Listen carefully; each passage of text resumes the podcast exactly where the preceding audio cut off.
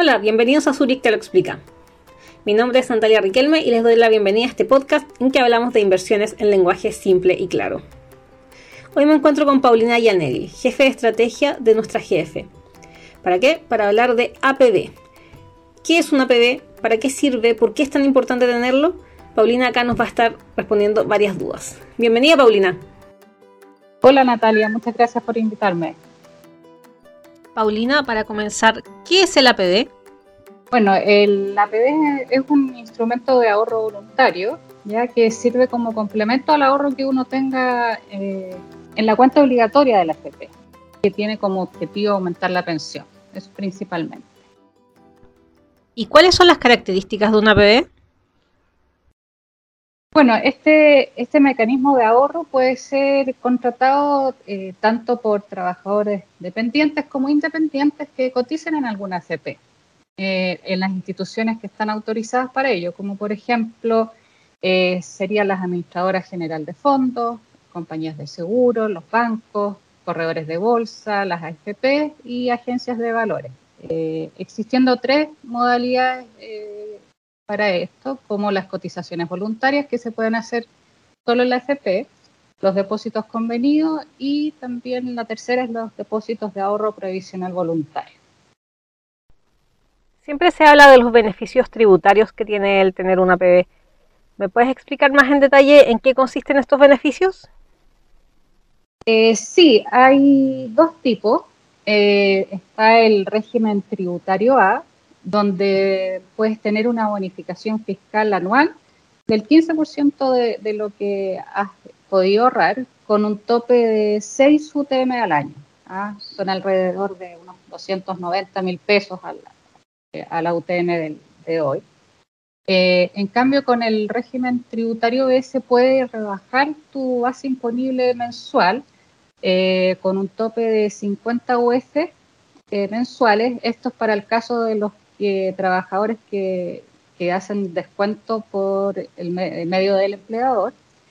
Eh, y para los que realizan depósitos directos o en el caso de ser trabajadores independientes, eh, a ellos se les rebaja la base imponible eh, anual, ¿ah? con un tope de 600 UF anuales. ¿Por qué es recomendable tener una APB? bueno, principalmente por tres razones, eh, para poder aumentar el monto de la pensión, también eh, poder tener una anticipada y por los beneficios tributarios que, que hemos comentado anteriormente. Si tengo una PB y tengo una emergencia monetaria, ¿es posible rescatar los fondos antes de jubilarme? Eh, sí, no hay problema, sí se puede rescatar. Eh, lo que sí, si se rescata desde el régimen A, hay que devolver de forma proporcional al monto del retiro el 15% de la bonificación fiscal que, se obtuvo más la rentabilidad. Eh, en el caso de retirar desde el régimen B, se, retiene en calidad de impuesto único el 15% del monto del retiro eh, y se deberá pagar impuesto con sobretasa. Esto va a ser de acuerdo a los tramos de impuesto a la renta eh, de la persona que haga el retiro, porque estos constituirán renta. ¿Ah? Entonces, en resumen, se pueden hacer, pero con estas dos salvedades eh, en, los retiros para los dos tipos de régimen.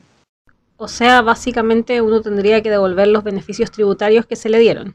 Exactamente, hay que devolver los beneficios tributarios si uno hace los retiros, pero uno puede hacerlo, digamos, en, en cualquier momento. ¿Qué alternativas de APB ofrece Zurich? Bueno, aquí eh, nuestros fondos mutuos cuentan con una serie específica en APB y además de eso eh, contamos con el producto de ADC, que es de administración de cartera, bajo modalidad de APB.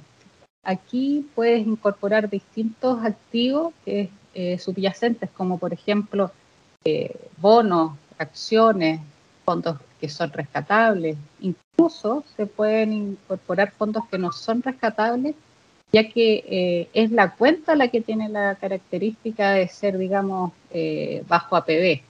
Eh, y este producto fue lanzado recientemente, hace un mes aproximadamente, para complementar el APB que tenemos en, los fondos mutuos. Así que es una muy buena alternativa complementaria. Perfecto, Paulina. Muchas gracias. Eh, gracias nuevamente, Natalia, por la invitación y, la opción de, haber podido dar eh, esta información. Con esto ya estamos finalizando este capítulo y como siempre esperamos que haya sido de su interés y les agradecemos que nos escuchen. Recuerden que si les interesa cualquiera de los productos de los que se habla en este podcast o si tienen dudas, siempre pueden ingresar a zurich.cl para mayor información. Nos escuchamos en una próxima edición de Zurich te lo explica.